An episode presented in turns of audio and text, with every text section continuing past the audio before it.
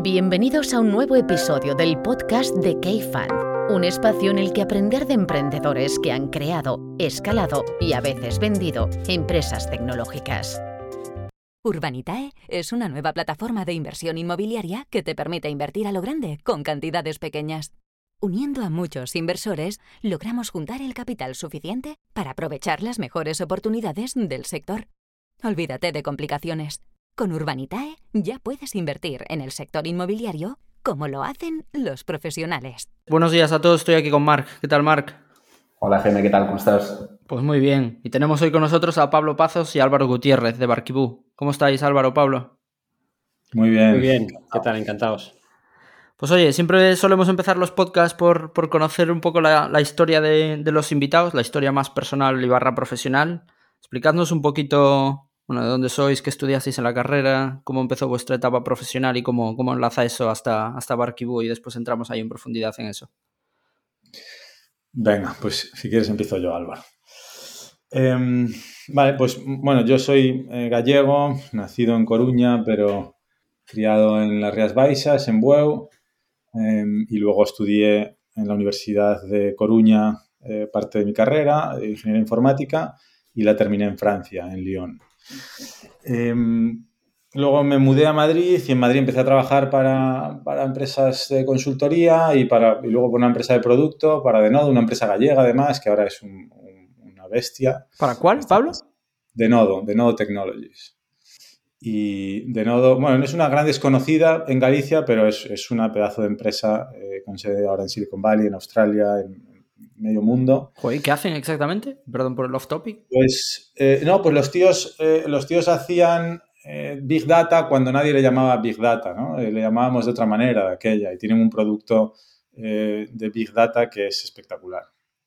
Y de hecho a mí no me extrañaría, no sé cuántos empleados tienen ahora, pero a lo mejor hablamos de, 200 o 300, no lo sé. pero es una empresa muy bestia. Y, bueno, yo estuve un año con ellos, una empresa muy, muy técnica, en la que era muy difícil entrar, en la que el, nivel tecnológico era altísimo, donde aprendí un montón con la gente que estaba allí.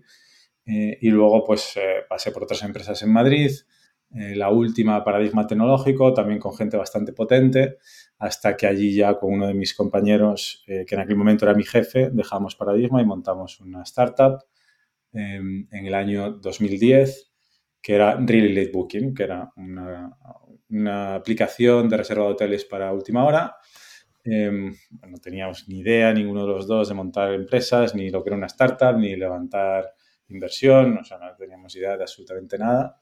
Pero bueno, aprendimos mucho. la startup fue bastante bien durante un tiempo, hasta que fue muy mal, básicamente porque metimos el socio incorrecto en la compañía Em, ese socio incorrecto fue Dreams, que bueno, ellos nosotros no teníamos experiencia con socios corporate, ellos no tenían experiencia invirtiendo en startups, eh, lo hicieron mal y luego para rectificar se dedicaron a jodernos y, básicamente bloquearon la compañía y la tuvimos que vender. Eh, que salió en TechCrunch como un exit, yo tengo un exit, pero tuve que ir a la notaría a que me pagasen un euro.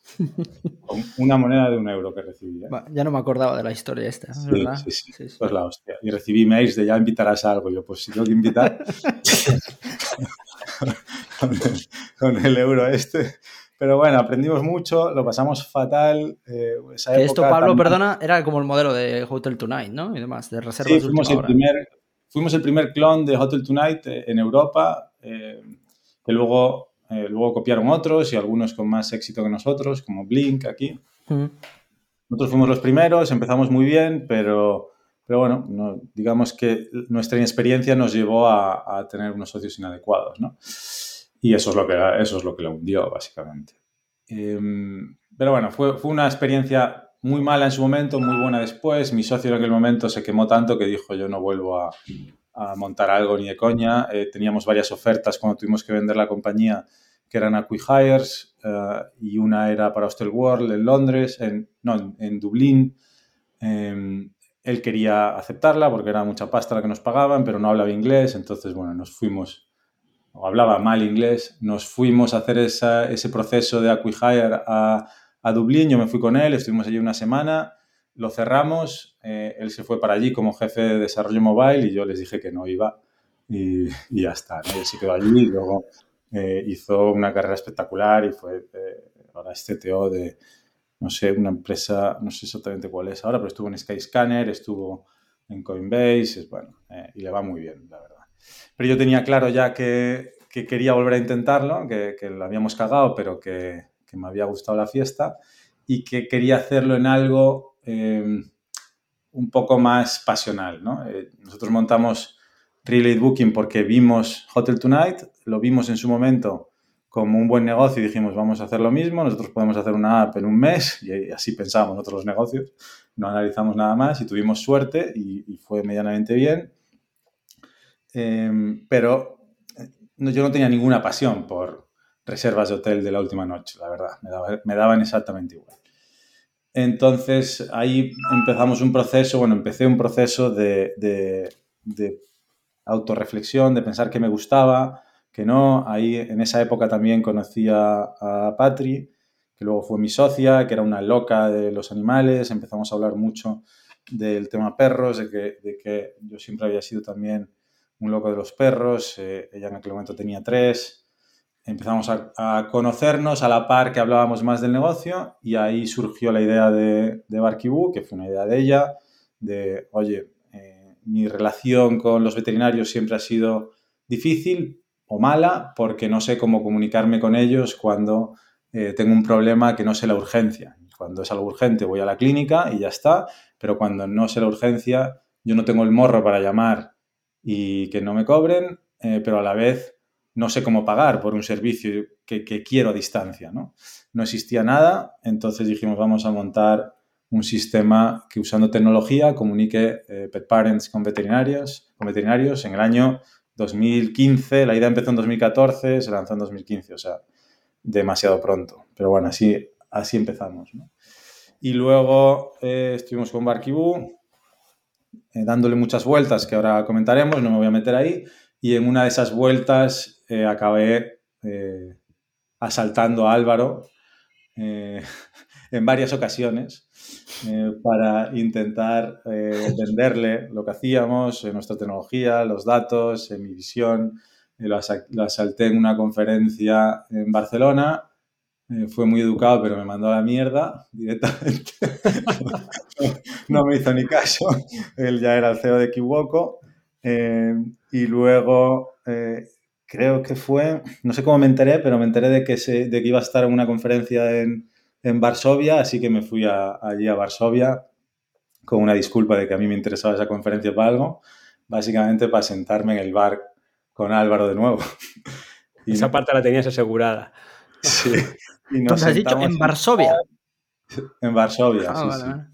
sí, sí. Y, y, conseguís eso, nos sentamos en el bar, estuvimos hablando, eh, empezamos a hablar de esa visión de, de, datos y salud animal, a Álvaro le encantó, empezamos a trabajar juntos Barkibú, Kiwoko y ahí fue el germen de, de, esto, ¿no? Y toda esa parte se la dejo a Álvaro en su presentación. Cuenta, cuéntate un poquito, Álvaro, cómo llegas tú a, a, a Vale, bueno, yo tengo antes. un perfil bastante diferente de origen al de Palos, mucho más de negocios, eh, estudié Derecho y Empresas en Madrid y, y luego tuve 10 años de un perfil muy, muy tradicional, digamos, ¿no? De, me fui a hacer, estuve en un banco de inversión en Londres, en JP Morgan, eh, 8 años y en medio de eso estuve haciendo un máster en Stanford y después ya cuando salí de ahí, pues ya salí con claro, ideas más o menos claras de que quería montar algo, pero no, no tenía muy claro qué. Y, y acabó siendo, bueno, pues con, con, el que luego fue mi socio, Javi Osa, eh, y empezamos a darle vueltas a cosas y al final él tenía esta idea de, de las tiendas de animales, de los pets, y, y, yo al principio no estaba muy convencido porque pensaba que eso no escalaba muy bien. Eh, y pensaba que queríamos hacer algo que escalara bien, pero tiendas la físicas, es que, ¿no? Era la idea al principio. Sí, las tiendas físicas, eh, pero bueno, no, la verdad es que eh, como, como dicen por ahí, es más difícil encontrar un buen socio que un buen negocio y yo estaba súper contento con el socio, entramos a mirarlo y la verdad es que hay una oportunidad bestial, ¿no? Y entonces, bueno, nos metimos en esa, eh, montamos lo que sería Kiwoko, que básicamente empezó como un, como un roll-up de, de, tiendas de animales, es decir, nuestra idea original era comprar tiendas de animales, juntarlas, no teníamos ni idea de retail, ni tampoco teníamos ni idea de mascotas. Teníamos, habíamos tenido animales, nos gustaban mucho, nos molaba, pero también, o sea, nuestra idea era, vamos a coger cosas que funcionen y las vamos a hacer más grandes, las vamos a comprar muy baratas, les vamos a, dar un poco de, gestión y un poco de tamaño las vamos a hacer pues que en 5 o 6 años esto sea mm, mucho más valioso y lo podamos vender. Un buy and build, ¿no? Al final. Un buy and build, sí. Eh, por el camino pasaron varias cosas, nos enamoramos del sector, nos enamoramos del negocio, nos mm, empezamos a... Hicimos muchísimas adquisiciones, pero también empezamos a, darle, a, aprender algo y entonces empezamos a, crecer más pues por, por crecimiento orgánico, empezamos a abrir muchas tiendas, luego nos metimos en, en, en clínicas veterinarias también y abrimos muchas clínicas, luego en hospitales y, y bueno, eh, eso creció bastante eh, y en la última época yo que habíamos, bueno, habíamos sido coceos Javi y yo todo el tiempo, yo había estado muy metido en producto y en la parte de, de compras, logística, marketing, todo eso, empezamos, nos empezamos a rayar mucho con que estábamos por detrás en la parte digital, tanto online, que teníamos un e-commerce, pero era bastante eh, flojo, ah, y, yo me rayé mucho también con el tema de los datos, ¿no? Teníamos, bueno, nos voy a aburrir, pero teníamos muchísimos datos. Lo, bueno que tiene Retail es que puedes conseguir muchos datos. Nosotros teníamos un club de civilización que llevaba muchísimos años porque pasaba el 80% de nuestra venta y entonces teníamos, pues, sé, dos millones de clientes ahí, teníamos un montón de datos transaccionales cuando enganchamos con Pablo y Barquibú, empezamos a hacer cosas muy interesantes ahí en data, de, previsión de compra, valor de cliente, etc. Y, sobre todo lo que empezamos a ver es que había una oportunidad salvaje en la parte de salud, ¿no? que eso es lo que yo creo que a mí me, empezó a rayar la cabeza. ¿no? Nosotros habíamos estado haciendo crecer eh, durante ya en ese momento llevábamos como 10 años eh, ya era un bicho muy grande que vendía más de 100 millones, ciento y pico tiendas y 60 clínicas, pero, pero costaba escalarlo. O sea, es un tema súper intensivo operacionalmente, el retail físico es, eh, es modeloso, o sea, que sé, teníamos 1.700 personas, o sea, un, un lío logístico tremendo. Y esto eh, empezamos a ver que en, salud había, lo que estaba pasando con los datos era, y, bueno, y con la tecnología en general, con digital, o sea, la combinación de inteligencia artificial, mm. eh, digital y, datos, había una oportunidad salvaje de hacer mejor salud. O sea, ya no solamente de montar un negocio más grande, y al principio lo intentamos hacer, aprovechar eso desde equivoco, ¿no? Tenéis la plataforma y lo que quieres es, oye, una, cualquier tecnología, cualquier oportunidad que haya, si yo tengo la plataforma, tengo los clientes, quiero aprovecharlo, ¿no? Pero era muy difícil, era muy difícil mover ese barco hacia ahí eh, que ya tenía, estaba por la, por cuarto, la cuarta ronda de private equity, con gente muy enfocada en, en EBITDAS. No, no iban a montar una startup de, datos e inteligencia artificial, ¿no? Hmm. Y entonces... Em, Porque, em, Álvaro, ¿qué, tamaño llegó a tener Equivoco o tiene Equivoco? Que lo has dicho con mucha modestia, de, que llegó a cierto tamaño, pero que, un buen bicho. Sí, bueno, cuando, cuando yo me fui, sí, acabamos de comprar tienda animal, a ver, ahora mismo, ahora mismo venderá 300 kilos más o menos, 300 millones con 250 tiendas más o menos. Eh, sí, o sea, muy rápido se convirtió en el líder en España eh, y bueno, seguirá siendo, ahora están apareciendo otras alternativas interesantes, pero bueno, eh, es un bicho muy grande. Sí, sí, que lo dices con la misma modestia que alguien que dice que tiene 10.000 de MRR, pero que está bien, está bien decirlo. No, bueno, a ver, o sea, joder, hay mucha gente que, eso no sale por, ni por uno ni por 10, ¿no? O sea, al final hay muchas cosas que se tienen que alinear para que te pase eso, ¿no? Ya, un sector muy, muy, muy generoso y hemos tenido suerte y bueno, muchísimo. Pero bueno, la cuestión es que yo pensaba que eso, para llevarlo al siguiente nivel, nosotros queríamos hacer una compañía de un billón y eso llevaba mucho esfuerzo. Y, mientras que al mismo tiempo la oportunidad en, salud digital me parecía que era la leche. ¿no? nosotros habíamos empezado además justo a hacer un tema de seguros que, que, que yo veía muchísimo potencial y se nos poco perfiló una idea de hacer salud de mascotas ligada por datos y monetizar a través de un seguro. ¿no? Eh, los datos todo el mundo los quiere monetizar, ¿no? a mí no me parece tan fácil de monetizar los datos en el corto plazo, pero el seguro es una manera en la que sí había una conexión fácil de, monetización. ¿no? Y entonces, bueno, pues eh, hablamos con los inversores y montamos una spin-off.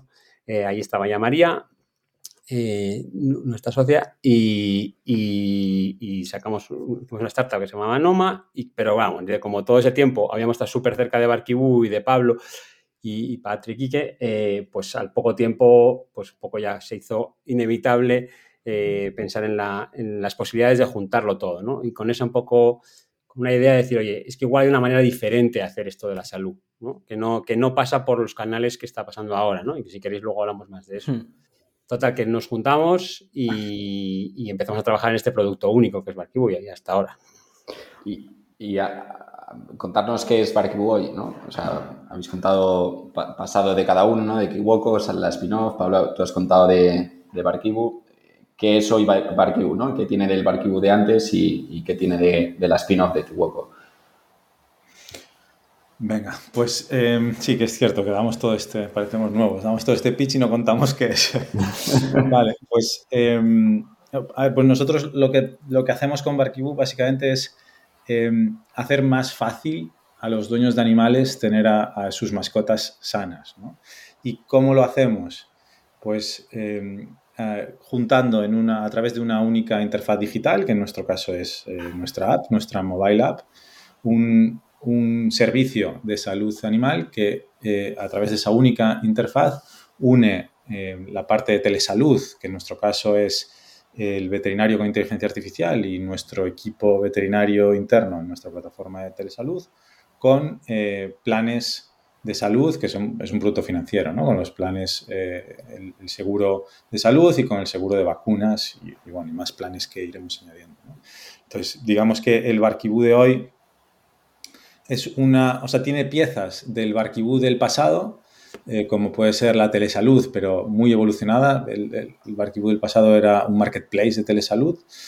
Em, y tiene piezas como la iBet que no, o sea, habrían sido mucho más difícil de construir sin, el, sin todos esos años de Barquibú, ¿no? Porque ¿Qué es el iBet, Pablo?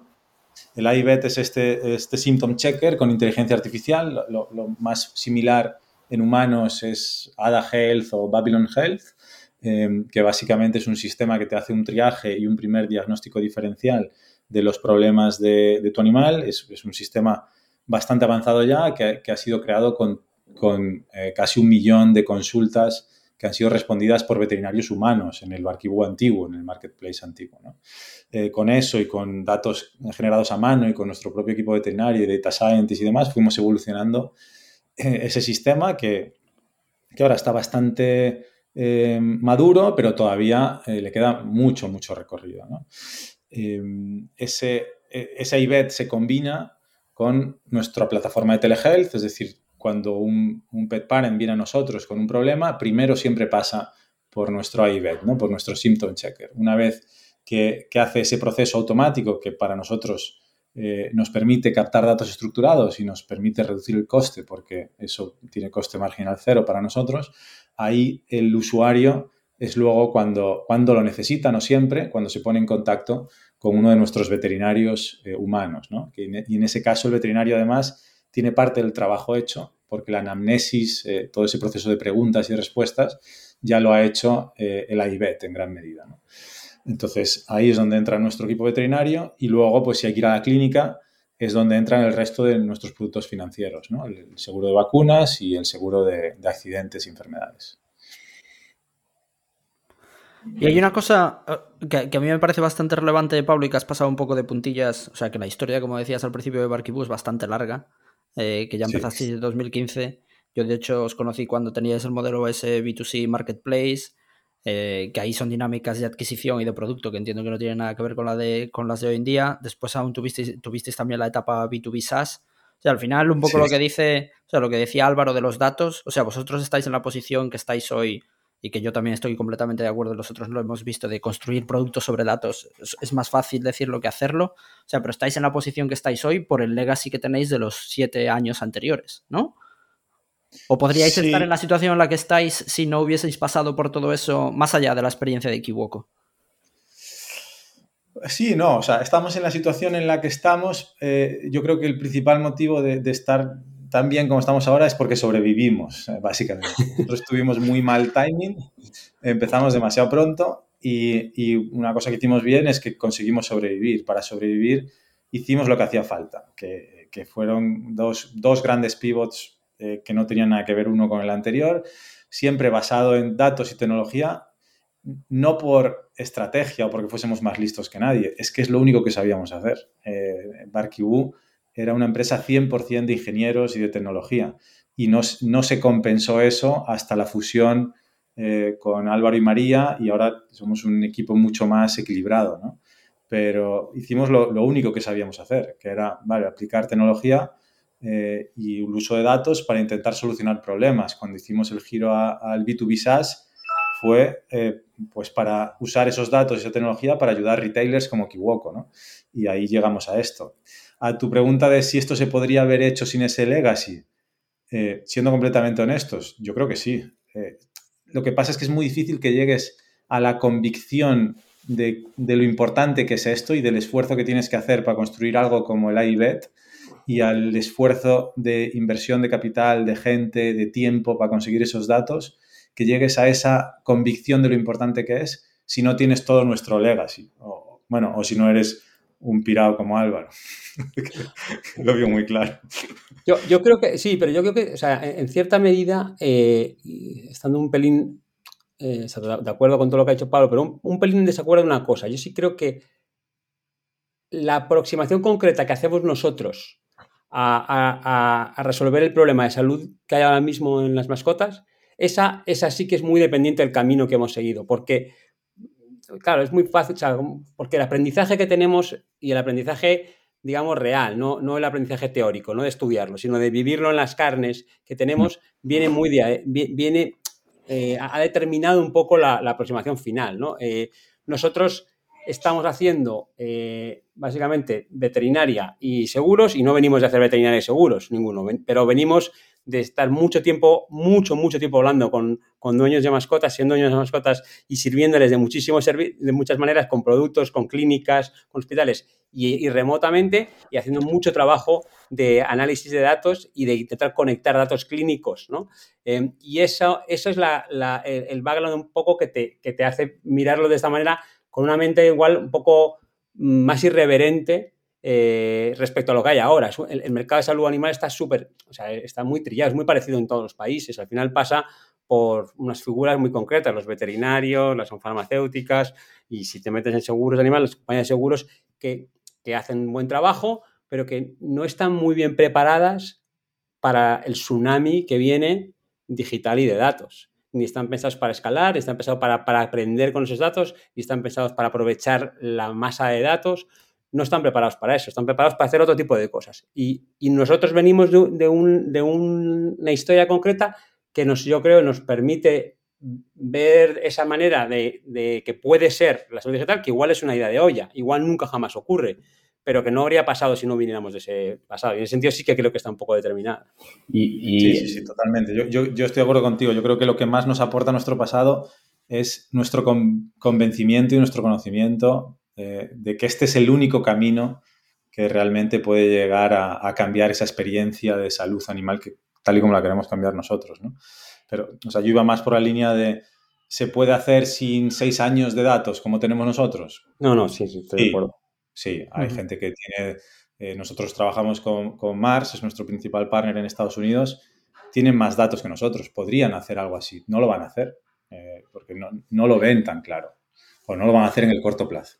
Pero no lo puede hacer cualquiera, o sea, se puede hacer, pero no lo puede hacer cualquiera. Es muy difícil. Aquí, bueno, ya lo sabéis vosotros mejor que nadie, pero en inteligencia artificial, eh, eh, la tecnología es bastante commodity, pero, pero lo difícil es conseguir datos relevantes, ¿no? Datos para entrenar los modelos, y eso es lo que no es nada fácil. Y, y históricamente había generado esos que, no es tan fácil de generar. Lo puede generar un hospital, lo puede generar un Banfield o así, pero, pero no muchas veces. Habéis dicho... No, dale, dale, Marc. Sí, no, justa, justamente por, cerrar el punto anterior de los datos y, del, tiempo ¿no? de los datos. O sea, iba a preguntar en, qué medida eh, todos esos datos, todo ese pasado está contribuyendo al, producto, tú decías financiero, ¿no? Al producto del seguro, ¿no? O sea, en qué medida para el usuario final eh, es un mejor producto de seguros o no en, función de todos esos años. O sea, en qué medida está contribuyendo todos esos datos al producto de seguros. Sí, o sea, al final, nuestro producto en realidad eh, no, es, un seguro, es, es, un paquete que incluye tanto la cobertura financiera como, una experiencia de usuario mucho más cercana, más cómoda y, todo ese asesoramiento. ¿no? Y, ahí nosotros tenemos muy claro que los datos van a hacer una retroalimentación para hacer el producto mejor y mejor significa o, más cómodo de usar, o mejor experiencia de usuario o, mejor o que da mejor salud o que es más barato, ¿vale? Que sale, mejor no es que digamos mejor, más chulo, sino mejor es mejor para el usuario, ¿no? Y, ahí está claro que hay algunas, algunas de esas eh, de, esos círculos virtuosos que se ponen en marcha eh, cuando tienes muchos, muchos datos, y ahí, ahí todavía estamos construyendo esas, esas bases, pero ya empezamos a ver cosas claras eh, en lo que tenemos hoy, ¿no? desde mejores eh, mejores retenciones, mejores niveles de, uso, engagement, como quieras medirlo, de la aplicación y del seguro, por lo que usa, para la gente que tiene, que usa el, bot veterinario, el iBet, a, eh, a entender mejor eh, la calidad del riesgo que tomamos de, los asegurados basados en datos que tienen que ver con, todo el proceso, desde, desde, el proceso de compra hasta el proceso de uso. ¿no? Em, por ejemplo, un par de nuestros nosotros en, seguro se mide mucho una cosa que se llama el loss ratio, que es, un nombre técnico para decir simplemente lo que has pagado de reembolsos y gastos dividido entre lo que has ingresado. ¿no? Eh, si nosotros medimos los clientes que tienen el plan de prevención, además del seguro, o solamente es el plan de vacunación y prevención que llamamos, además del seguro, versus los que tienen solo el seguro, o sea, ese producto adicional que metemos nosotros, esos tienen 30 puntos menos de, de loss ratio que los que solo tienen una cosa. Eh, pero eso lo podemos llevar a canales de adquisición, por ejemplo, también, ¿no? Los, que vienen por un canal o vienen, por otro, o tardan más días en cerrar la compra, o menos días en cerrar la compra, o usan la nosotros vamos correlacionando cada una de estas cosas eh, con, pues al final, con una de esas variables que hemos dicho antes, ¿no? Es más cómodo usar, o sea, tenemos más engagement, más, más retención, etcétera, o el, el servicio que damos es mejor o es más barato, ¿no? Y al final podemos, podemos cambiar cosas como el marketing o el pricing del seguro, podemos cambiar cosas como los productos que ofrecemos, la configuración exacta, dependiendo de lo, de lo que vemos en los datos que, usan eh, nuestros, nuestros usuarios, que, a veces son transaccionales y otras veces son puramente clínicos, ¿no?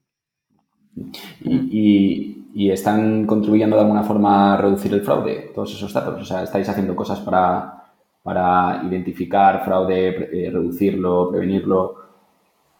Sí, a ver, estamos, de nuevo, aquí es, hay que ser muy cuidadoso con, el seguro porque, porque necesitas tener bastantes datos, ¿vale? Pero la realidad es que eh, te diría que, ya estamos viendo cosas y desde luego nosotros estamos estructurados para, que eso sea así. Es decir, nosotros hemos desarrollado una plataforma de gestión de reembolsos que no tiene nadie, yo creo, en el mundo, porque nadie piensa así, nadie piensa como nosotros. Nosotros eh, cogemos facturas y las transformamos en eventos clínicos. ¿Vale? Porque a mí las facturas son números de gastos que no, está bien, eso lo remosamos, pero nosotros lo que nos importa es qué, esa factura que tiene, qué diagnóstico tiene, qué pruebas tiene, qué tratamientos tiene. Y eso es lo que nosotros correlacionamos, lo que nosotros medimos y eh, indexamos, ¿no? Y al final podemos decir muy rápidamente, oye, no, esta radiografía está en un percentil 98,9 de gastos, eso no puede ser, eso no es normal. O, por ejemplo, mm, hemos tenido casos de gente que nos ha pasado gastos y nosotros sabíamos, porque nos habían hecho consultas en el AIBET un mes y medio antes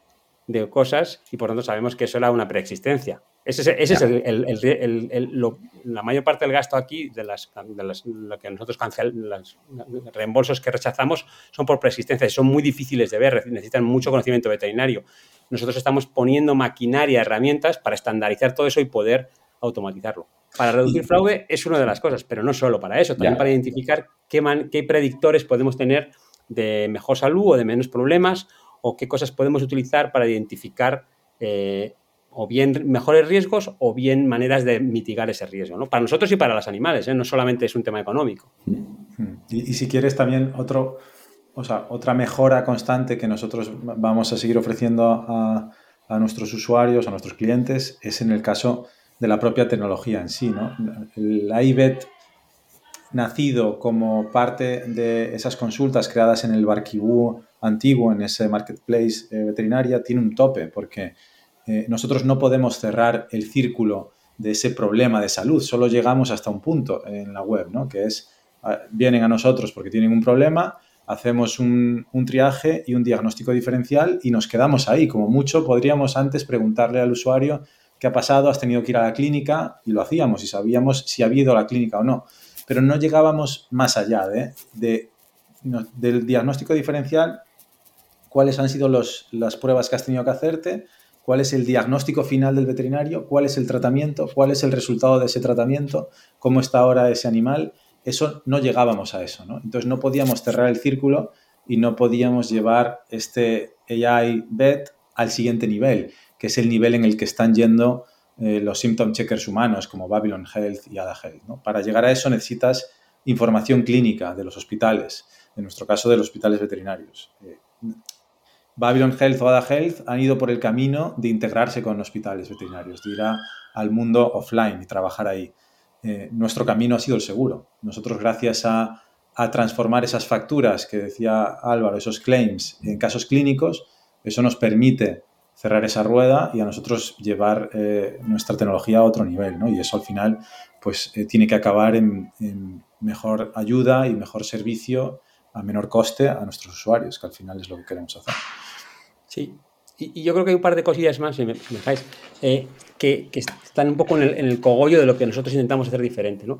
Claro, hacerlo a través de los seguros y de los, eh, en vez de a través de, tener tú clínicas físicas en la, que recojas esos datos, que es de la manera en que se recogen los datos clínicos, hace nuestro producto un poco más difícil de hacer, pero muchísimo más escalable, porque nosotros eso lo podemos mover de país a país. O sea, al final, si piensas en las piezas que estamos escribiendo aquí, no están ancladas a un país concreto, no están ancladas a, a, unos hierros y unos cementos, unos edificios concretos, que es donde hasta ahora se recogen esos datos, ¿no?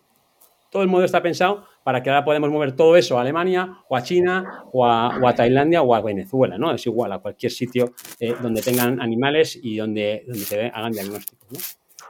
Porque al final, lo, lo otro es que eh, eh, lo que ha dicho Pablo es clave, ¿no? El, el conectar esos datos clínicos con, con, los otros datos que va recogiendo eso sí que es muy diferencial. O sea, compañías, startups que estén recogiendo datos de mascotas, hay a porrón.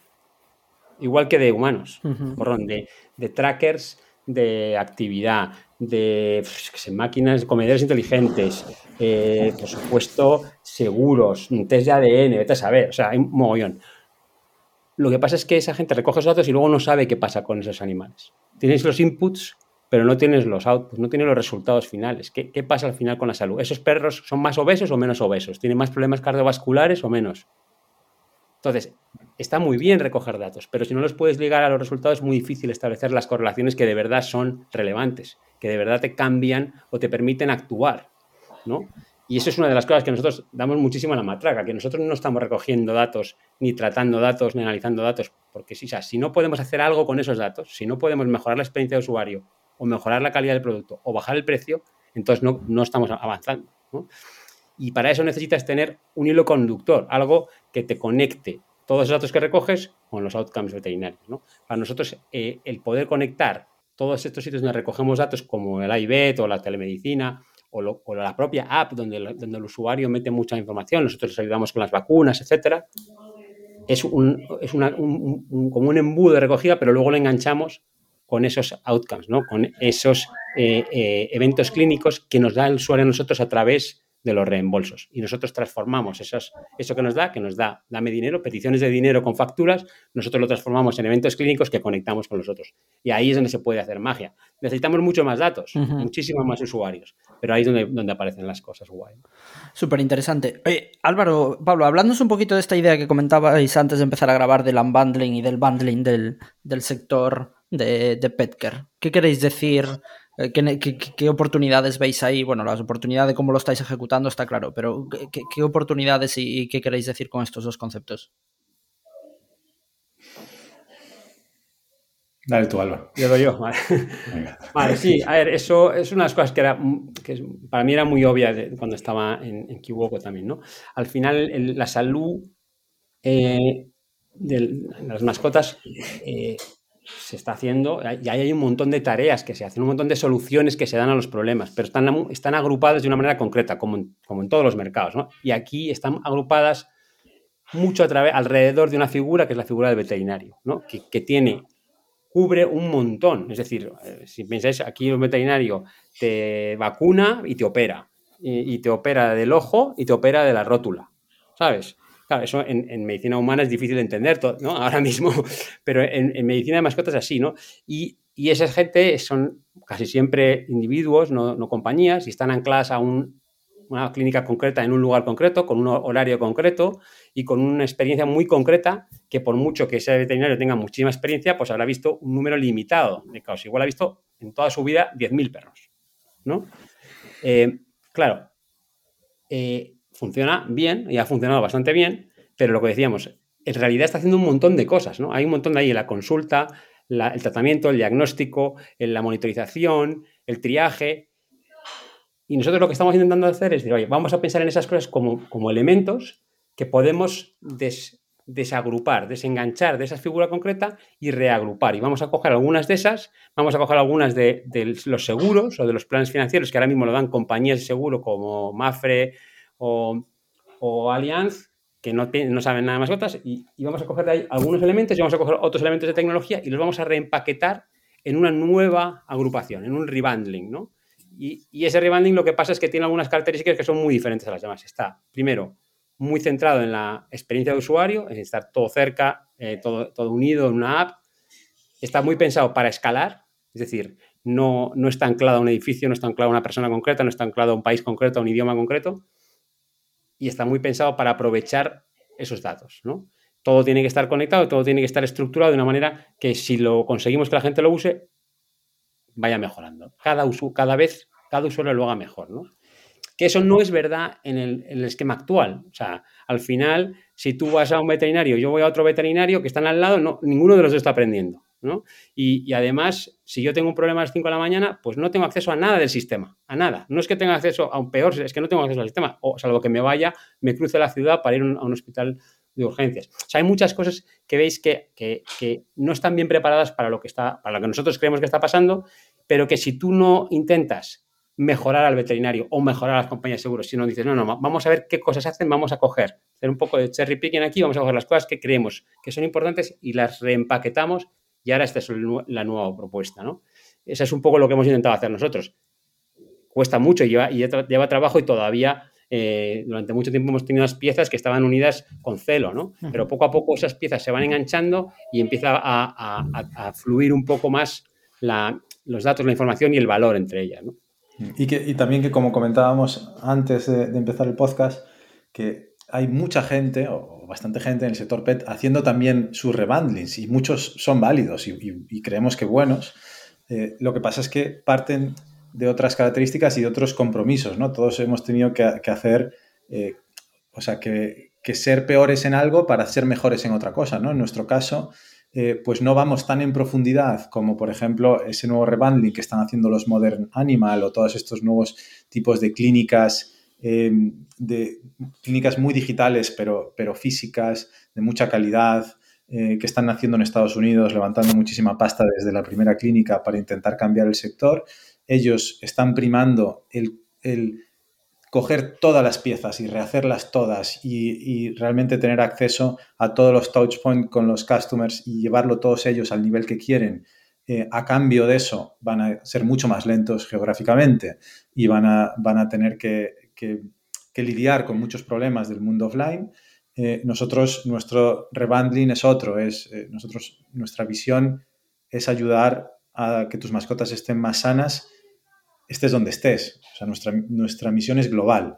Entonces, para eso tenemos que reducir eh, o tomar decisiones de reducir todo aquello que nos, nos limita la escalabilidad. ¿no? Entonces, no digo que Barkibú el día de mañana no crezca en profundidad y acabe teniendo clínicas y hospitales, probablemente, pero a día de hoy no podemos. ¿no? Y tenemos que tomar decisiones en las que en ese rebundling que hacemos, eh, las piezas que atacamos y cómo las ataquemos eh, sea de una manera que nos permita, pues como vamos a hacer en pocos meses, abrir en Alemania, eh, que nos permita escalar a nuevos países de una manera muy rápida y no tener que ir clínica por clínica, por ejemplo.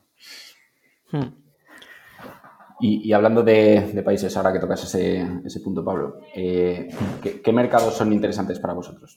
Una de las cosas que, hablando con vosotros en, otras ocasiones, me ha llamado mucho la atención es la, la diferencia ¿no? en, la penetración, por ejemplo, de, los seguros de, mascotas, eh, que en, unos mercados como Estados Unidos, que parece que, tenga que ser la leche, es súper bajo, ¿no? Y en otros mercados más pequeñitos es, es, increíblemente eh, superior, ¿no? O sea, ¿qué, qué, componentes hacen o hacen que, bueno, que sea un mercado más interesante para vosotros y otros, y otros no, ¿no? Sí, yo, o sea, bueno, y, de, mercados y sobre todo de mercados de, veterinaria sabe más Álvaro que yo, pero yo creo que el punto diferencial para nosotros es que no buscamos eh, buenos mercados de seguros. Eh, nosotros buscamos mercados interesantes de salud animal, ¿no? Eh, porque al final para nosotros el seguro es un medio, no nos definimos como una compañía de seguros, ni mucho menos, es una de nuestras piezas. Eh, y ahí es donde, donde sí se podemos hablar de pues, mercados más maduros a nivel de seguros, pues son los países nórdicos, Reino Unido, pero hay, hay otros mercados con mucho más potencial para nosotros, ¿no? Y por eso, eh, y a lo mejor dejo más que hable de esto Álvaro, que es el experto aquí, pero por eso vamos a Alemania como primer país, ¿no? Sí, yo creo que lo has dicho casi todo. Eh, eh, al final, eh, para nosotros, mercados veterinarios casi iguales, como pueden ser Alemania, Reino Unido o Francia, para nosotros es mucho más interesante eh, los mercados grandes y, de hecho poco penetrados por la parte del seguro, porque ahí vamos a tener más impacto también, ¿no? Hmm. Em, que, mercados a lo mejor más pequeños, pero con el mercado, con el seguro muy desarrollado. Pues Suecia para nosotros es un mercado poco interesante, ¿no? Mientras que evidentemente pues eh, los mercados como Alemania y Francia, y desde luego Estados Unidos es muy interesante, ¿no? Eh, incluso diría que puede haber mercados que no sean tan desarrollados, pero que sean interesantes por, el, porque el gap que hay entre, entre el, cuidado de salud que se puede hacer, que, esperarías tener, y el que hay ahora eh, es muy grande, ¿no? Y nosotros creemos que tenemos una facilidad grande para, puentear ese gap, ¿no? Eh, eh, al final hay mucha gente en países menos desarrollados que no tienen acceso a un veterinario y para ellos una solución totalmente remota, totalmente digital, eh, pues tiene mucho sentido, ¿no? Que, le dé mucha flexibilidad. Eh, luego, si piensas, por ejemplo, muchos seguros, muchas compañías que intentan hacer seguros de salud eh, a través de cuadros veterinarios, pues cubren bien las ciudades grandes, pero fatal las ciudades pequeñas, ¿no? Eh, con lo cual, si tú estás en un sitio donde hay pocas clínicas y además no abren por la noche, o sea, no abren por determinadas horas y además tienen pocas especialidades, pues una solución como la nuestra es, es, muchísimo más potente, ¿no? Entonces, a lo mejor no es el mercado solamente más desarrollado, sino es el mercado donde hay más gap entre lo que creemos que puede haber de, de cobertura básica y lo que hay en realidad, ¿no? Hmm. Ya que estamos hablando tanto de seguros, una pregunta que, va a sonar un poco absurda o de ignorante del mundo de los seguros. ¿Cómo, por, volver a la base de cómo funciona el modelo de seguros, cómo se diseña, lanza, comercializa e itera un producto de seguros? Quiero decir, eh, o sea, nosotros, por ejemplo, desde nuestro punto de vista, esto también es una, por, por ser totalmente transparente, esto es un tema que me recomendó Gaby que sacara con vosotros. Pero pero nosotros, que yo me lo he preguntado algunas veces, pero no, ah, hoy hablándolo con Gaby, pues, pues me vino otra vez a la mente. Eh, o sea, por ejemplo, nosotros estamos muy acostumbrados y tenemos cosas de Insurtech, pero por ejemplo, estamos muy acostumbrados a modelos SaaS, donde, oye, tú lanzas un software, iteras, validas súper rápido, eh, tiene unos modelos de distribución bastante conocidos. Eh, pero esto es un, o sea, estáis contando que estáis construyendo muchas cosas por encima del seguro y por debajo del seguro. Pero ¿cómo se diseña eh, se itera un, seguro, qué partes se pueden iterar, qué partes no, eh, cómo funciona el pricing, cómo funciona la distribución. Respuesta corta, con mucho dolor. Respuesta larga. Dale, Álvaro. Sí. una, de las cosas que aprendimos rápidamente, que me acuerdo cuando estábamos eh, pensando en la fusión, Pablo y yo, que dijimos es, mira, esto, aquí vamos a tener una ventaja competitiva, porque nadie que esté haciendo una startup en su sano juicio se va a meter en el mundo de los seguros. Y nadie que está en el mundo de los seguros puede meterse a hacer una startup digital. Y es una sobresimplificación, pero, pero sí hay, hay mucha fricción ahí. Pero yo creo que eso es una oportunidad también. Eh, o sea, la que de verdad sabe esto es María, que es, la que se ha metido el curro de verdad, pero te doy así algunas, algunas pinceladas. O sea, yo creo que, que esta es la típica frase un poco de cliché, pero es que, o sea, tienes que, tienes que pensar, nosotros lo hemos pensado como radicalmente desde otro punto de vista. No teníamos ni idea de seguros. Entonces hemos pensado, vale, ¿qué, qué es lo que quiere aquí? ¿Cuáles son la gente clave? Por ejemplo, en el seguro de salud, es, vale, es el usuario, el, dueño de la mascota, el pet parent, y el veterinario. Pues tenemos que hacer algo que de verdad les, les enamore a estos dos. Que da igual, o sea, me da igual todo lo demás. Luego ya me darás el precio, ya, ya buscaremos la manera de venderlo, pero tiene que estar muy, muy, muy pensado en, en atacar ese punto de dolor que tienen ahora mismo. Y luego cada fase, o sea, cómo lo distribuyes, cómo lo explicas, cómo lo haces la gestión de los reembolsos. Todo pensado con esa visión un poco digital de, oye, ¿cómo hago esto de una manera que primero pueda, pueda ser muy ligera, sin necesitar activos, sin necesitar sucursales, ni, ni corredores de seguros, ni nada de eso? Segundo, cómo lo hago muy escalable y cómo lo hago de una manera que yo pueda aprender todo el rato, iterar todo el rato, cambiar y aprender, cambiar y aprender. O sea, nosotros, nuestro, nuestro primer funnel de ventas era un funnel de ventas muy básico, muy parecido de cualquier otra página web y ha cambiado un montón. Nuestra gestión de los, de los reembolsos, que os hemos contado un poco antes, es, es radicalmente diferente a la de los demás. Eh, y, y, ¿En qué sentido ha cambiado el funnel, decías, Álvaro? Sí, porque, pues porque, pues porque tenemos ahí a alguien como Gaby, que es un tío que sabe mucho de producto y que está pensando de la manera de cómo, o sea, cómo influir sobre el usuario, cómo hacer mejor la experiencia. Y, y no cómo sigo los cuatro pasos que sigue todo el mundo en un seguro, ¿no? Que es cojo el dato del email, le hago las cuatro, las cuatro preguntas, luego le hago las 17 preguntas y luego le paso la factura. Hmm. Y por dar, más, por dar más contexto, yo creo que lo diferencial es que cuando haces un funnel de ventas de un seguro, no es igual que un funnel de ventas de cualquier otra cosa, como eh, yo he hecho muchas veces en, haciendo productos web. El funnel de ventas de un seguro, te encuentras con cosas como, no, no, es que esto lo tienes que tener ahí, es que esto lo tienes que preguntar, es que, es que, no, es que esto es por ley es así. Y empiezas con el funnel que te obligan y luego dices, pero ¿por qué? Entonces, y empiezas el pero ¿por qué? Pero ¿por qué? yendo hacia atrás. Y, eso nos lleva también a, cómo nos hemos planteado esto. Nosotros entramos eh, en el mundo de los seguros desde el nivel, digamos, no el más leve, pero casi, intentando hacer lo mínimo para poder vender nuestro propio seguro, aunque nosotros no hiciésemos el underwriting, el pricing, etcétera, ni los claims, ni nada. Y hemos ido, según aprendíamos, cogiendo más responsabilidad y vamos a seguir cogiendo más responsabilidad y cambiando nuestro estatus de compañía, ¿no? Eh, ahora vamos al nivel de ser MGA. ¿Qué es MGA, Pablo? Eh, Para la gente que no lo conoce. Dale la definición de un minuto, Álvaro. Bueno, no, eh, a ver, el mundo del seguro es, un mundo. Yo os diré que me he hecho un máster en seguro. Pero que no da, no, da para este podcast, pero, pero básicamente hay distintos niveles de, de responsabilidades y autoridad que tú tienes, ¿no? Puede ser un agente exclusivo que lo único que hace es lo distribuye, lo vende, o puedes ir tomando distintas eh, capacidades, ¿no? Las fundamentales son, puedo diseñar el producto, puedo diseñar qué está cubierto, o qué no está cubierto, puedo hacer pricing, es decir, puedo decidir, vale, para, para, para definiendo una serie de variables, cómo se hace el precio de cada una. Puedo hacer lo que se llama el underwriting, que es decidir a quiénes acepto y a quiénes no acepto como riesgo. Y luego puedo hacer, y luego cómo gestiono el riesgo, es decir, cómo, cómo monitorizo tu portfolio y veo qué riesgos tengo y, luego empiezo otra vez, ¿vale? Y ahora digo qué cambios tengo que hacer en el, en el diseño, en el precio, en, el, en, los, criterios de aceptación, ¿no? Y luego está la asunción del riesgo, ¿no? Y luego está el, el reaseguro, o sea, hay muchos niveles aquí, ¿no? Entonces, como dice, para nosotros empezamos, tuvimos muchísima suerte, ¿vale? Porque encontramos un partner que es raro tener esa suerte, que es súper potente desde el punto de vista de tamaño, capacidad, que es Munich Re, que es la reaseguradora más grande del mundo y que tiene balance y acceso a todos los países y tiene unos recursos tremendos, pero al mismo tiempo tienen una mentalidad muy flexible, muy flexible dentro de lo que es un bicho así de grande y, de verdad se pusieron un poco en nuestras manos para decir, oye, no, vamos a hacer el producto juntos, vamos a hacer el pricing juntos, vamos a hacer todo juntos. Entonces, eso nos dio cierta capacidad de tocar las cosas y diseñar un producto que no habríamos podido. O sea, si me dices cuál es la diferencia fundamental, entre nuestro producto y el que tiene todos los demás startups que están vendiendo productos de pets de casi todo el mundo, eh, te diría, es que están cogiendo uno que ya existe y vendiendo. Y nosotros lo hemos diseñado desde cero y eso es muy raro porque la aseguradora no te suele dar ese, esa capacidad cuando no tienes volumen y a nosotros nos lo han dado. ¿no?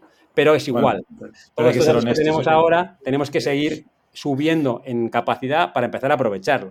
Nosotros podemos hacer ahora marketing diferencial según el riesgo que, queremos, pero queremos hacer pricing diferencial. Queremos cambiar el, producto de, seguro para de verdad ajustarlo a las necesidades que tiene el cliente. Y ese, y ese es... O sea, estoy de acuerdo, lo que pasa es que hay que ser honestos. No, no, nos lo han dado por suerte, nos lo han dado porque te, te lo han dado a ti, a María. O sea, básicamente esa libertad de diseñar este producto. De ahí el fichaje, de ahí el fichaje. Hombre, los han convencido a Álvaro y María y, y por Kiwoko y por el histórico, el conocimiento del sector, eh, con el pitch de que nosotros sabemos hacer productos mejores gracias a los datos y a la tecnología y a lo que tiene Barkibú, sí es cierto, pero ese pitch dándolo a Álvaro y María. Es, decir, no, no, pero al final ellos han creído la apuesta, o sea, o sea, al final, al principio no, no, era tan fácil explicársela, pero, pero yo creo que ellos sí que ven la apuesta y, la ven clarísimamente y por eso nos están apoyando ahora en Alemania, nos van a apoyar en, todos los países. Yo creo que, que, que vayamos y, nos quieren, y ellos nos quieren dar más autoridad. ¿no? Eh, porque ven que, este modelo funciona y, están, muy en su visión. Son, una compañía muy grande, muy estratégica en el segundo, pero también que tiene una visión, o sea, muy vanguardista de cómo hacia dónde va el mundo y saben que los datos son la clave para ellos y quieren llegar a riesgos diferentes y asegurarlos de una forma directa y de la forma más sofisticada posible, ¿no? Y, ven, ven aquí un partnership bueno. Y en estas situaciones entiendo que en algún momento, llegado a cierta escala, tiene para vosotros o sea, ¿tiene sentido para vosotros controlar el seguro 100% sin la necesidad de un Munich Re? O, esas ventajas, aunque sea por economics, es un trade-off que perdéis otras cosas por otro lado? Yo creo que hay, muchos escenarios en un momento dado en los que eso puede ser así. Cuando miras las startups que están más ligadas al InsurTech, eh, que crecen mucho, acaban haciéndolo. Lo que pasa es que yo creo que, por un lado, nosotros tenemos un nivel de flexibilidad tan grande que, creo que tenemos mucho recorrido con, sin tener que acabar tomando el riesgo final eh, todo entero. Que allí también hay cuestiones de más contables, de balance y de, y de, tamaño de balance, etcétera. Y luego también que eh, nosotros no somos una compañía de seguros. El seguro no es nuestro core. el seguro es una pieza clave y que nos ayuda un montón en nuestra propuesta de salud. Entonces, eh, nosotros lo que tenemos que asegurarnos es que hacemos bien, bien, bien y dentro lo que es core. Eh, si esto acaba llegando a un punto que no lo conseguimos, digamos, domar o, amoldar a lo que necesitamos para dar el servicio que queremos, pues acabaremos tomándolo entero dentro. Pero mientras nos, valga el diseño de producto, el pricing, el partner que tenemos para poder hacer la propuesta integral que queremos, vamos a seguir así. por ir terminando, una de las cosas eh, que sí, yo creo que siempre queda bastante clara las veces que hablamos con vosotros, es que sois muy, o sea, que da la sensación de que sois muy ambiciosos con esto. ¿A, dónde queréis llevar todo esto? Somos pues unos, somos, o sea, yo creo que la manera de definirlo eh, es que somos unos pirados y que cuando estábamos hablando de juntarnos o no, o sea, estaba todo en nuestra contra. O sea, Barkibú tenía ya bastantes inversores eh, con una valoración demasiado alta para, lo que éramos en ese momento, eh, como para juntarnos con la spin-off que Álvaro y María montaron en Kiwoko y que acaba de empezar. ¿Cuánto habíais levantado, em, Pablo? Más o menos para la gente que se haga una idea. En, aquel momento, no, o sea, yo creo que sobre 4 millones o algo así llevaríamos, pero en, en varias rondas seed, teníamos mucha gente dentro, una cap table complicada y teníamos que contarles, oye, que, que nos vamos a diluir todos aquí un porcentaje muy grande porque queremos que esto sea una apuesta eh, bestia y queremos que, los dos equipos estén, eh, que vayan unidos y que tengamos el mismo ownership de la compañía. Eso era, era una apuesta muy difícil y Álvaro, por otro lado, tenía que decir, oye, yo, yo voy a ceder también un porcentaje eh, muy relevante de, lo que creo que es mi spin-off por la que dejo Kiwoko y además meter mucha pasta aquí. era como muy difícil y y había muchos motivos, ¿no? Pero yo creo que se reducen en, dos. Eh, bueno, se reduce en uno, que es que no podíamos dejar de pensar en eso, pero que eso es un poco topicazo, eh, pero es verdad, eh, Álvaro y yo no podíamos dejar de pensar en eso, pero la realidad yo luego lo subdivido en dos. Una es, em, yo quiero trabajar con gente que todos los días diga, hostia, es que estoy aprendiendo, es que esto es, esto, o sea, mi trabajo es un placer, y eso lo tengo ahora, ¿no? Eso es trabajar con estos socios, eso para mí era la clave. Eh, el equipo con el que vas a juntarte, ¿no? A mí también. Y, ¿eh? la, y la, otra, y la otra es, eh, el camino lo veíamos mucho más claro. por, por la, lo que se compensaba el equipo, por lo que se compensaba el modelo de negocio, yo veía muy difícil que Barquibú, el Barquibú en el, en el camino que íbamos cuando hicimos la fusión, que hay que decir que, que hubo que renunciar a mucho porque éramos una empresa rentable.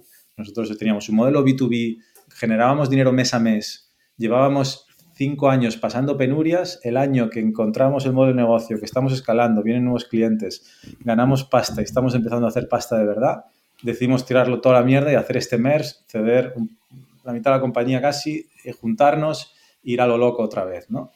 Pero el modelo de empresa B2B rentable en PET que estábamos haciendo era una empresa chula, pero que era imposible, imposible que fuese una empresa de, de, una valoración de más de 100 millones y una empresa sobre todo que tuviese un impacto global. Era totalmente imposible, muy difícil.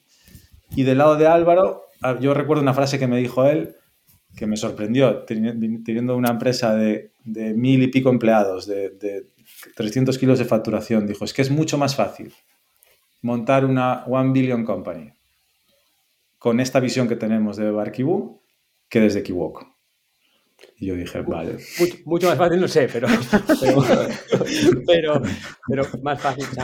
yo creo que sí, yo creo que es, que es así. O sea, y, y, al final es un tema también de impacto. ¿no? Eh,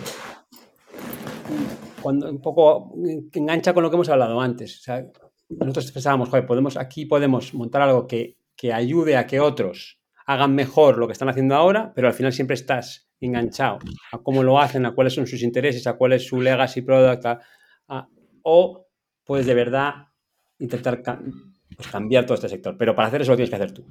Y entonces eso, eso lo que pasa es que, claro, tienes que ir con, otra visión, ¿no? Y, nosotros es que estamos muy convencidos de que esto tiene un alcance global. O sea, que no tiene, o sea, no, de que, de verdad escala bien y que puede tener un impacto enorme. Y además no solo, yo no, sé, yo creo que igual, igual suena un poco, un poco ñoño, pero no, no solo en los países, o sea, esto no es un producto pensamos para ricos.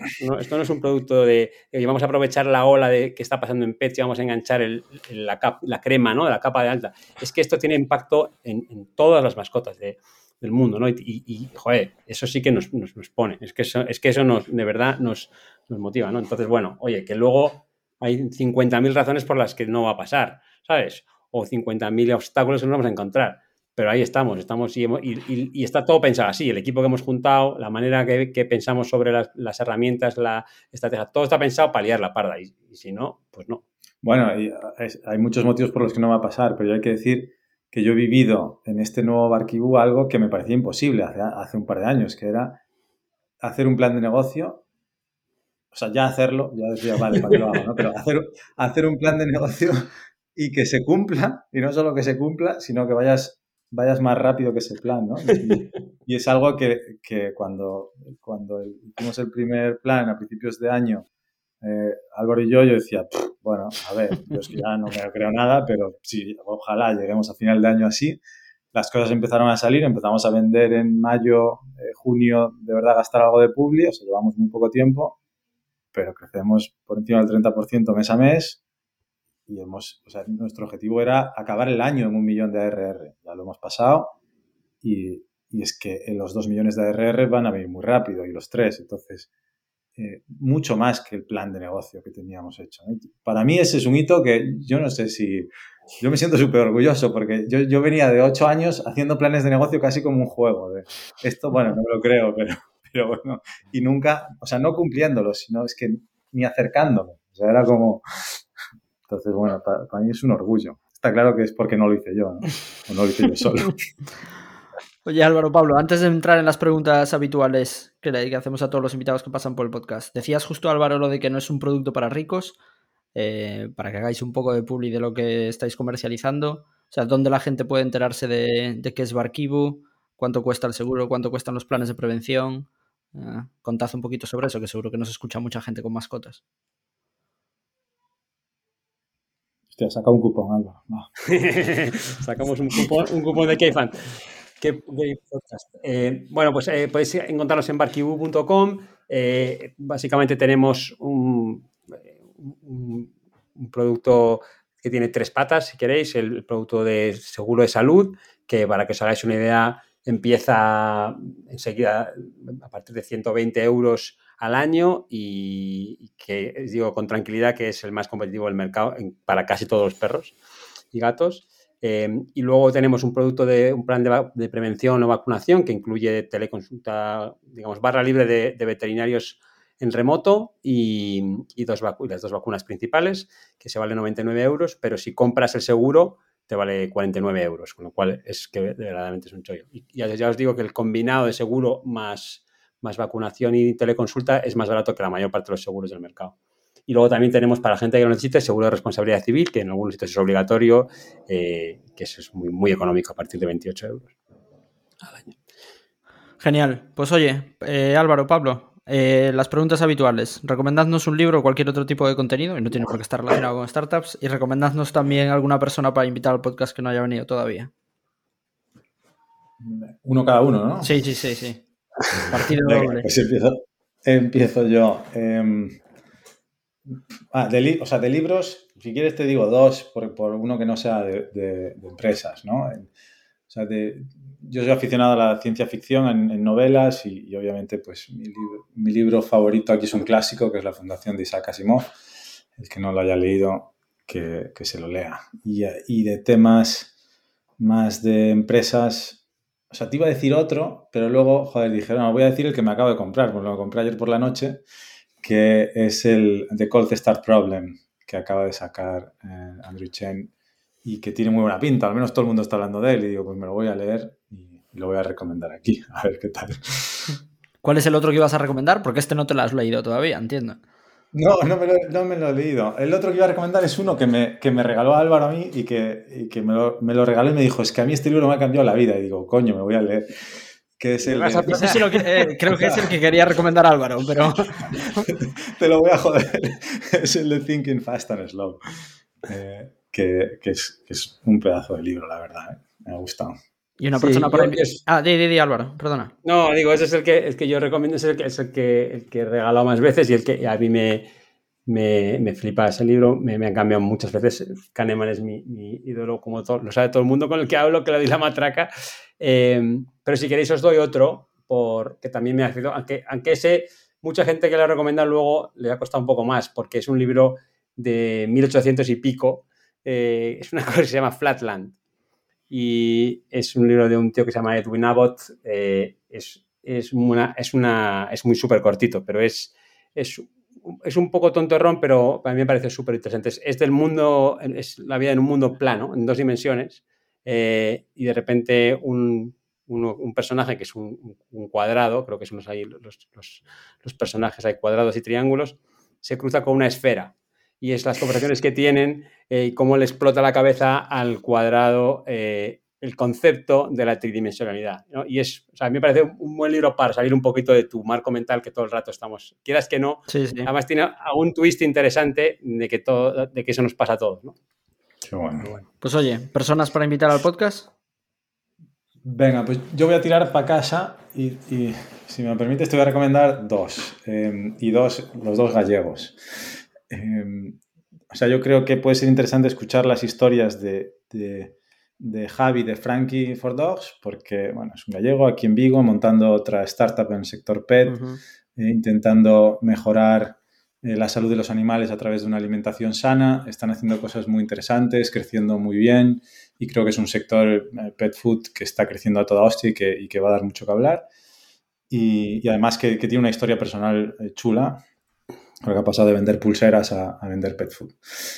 y es muy interesante, el tío es un crack. Y el otro es eh, Diego Mesía de Kluber, antes sigue tu liga, otro gallego, está de Coruña, que eh, esto es más sports tech y que también tiene muchas similitudes con Barkibú. Lo mejor que han hecho ha sido sobrevivir durante muchos años eh, con un modelo de comunidad de fútbol amateur y que ahora le están dando una vuelta que, me parece la hostia, la verdad, y mejor que os la, que os la cuente él. Ah, no, sabía lo de la vuelta, así que lo escribiré después. Vale, vale, no sabía eso. Venga, y, yo recomiendo otro gallego, si quieres, que es mi antiguo socio Javi Osa, que es eh, un fenómeno cofundador de Kiwoko también, y ahora se ha metido en otro lío y está montando un ecosistema de, de retail y productos para el consumidor final, pero que mezcla lo físico y lo digital de una manera muy ambiciosa, eh, porque además creo que no traéis tanta gente del mundo físico y de, hierros y, productos y que están, están liando una tremenda y que aparte es, un, es un privilegio de tío, es una de las cosas mejores que me ha pasado en la vida y de las suertes más grandes que he tenido, así que os recomiendo encarecidamente si le engancháis que le traigáis para allá.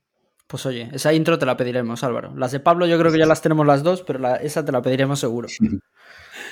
Pues no oye, se prodiga mucho, pero si le conseguís enganchar sería un, un win. lo intentaremos. Pablo Álvaro, un placer. Mil gracias. Gracias a vosotros. gracias. Un abrazo. Un muchas abrazo. gracias. A los que han llegado hasta aquí, recordaros que hay más episodios y contenidos en cafan.vc barra blog y en Twitter en arroba cafanvc. Volvemos en una semana. Hasta luego.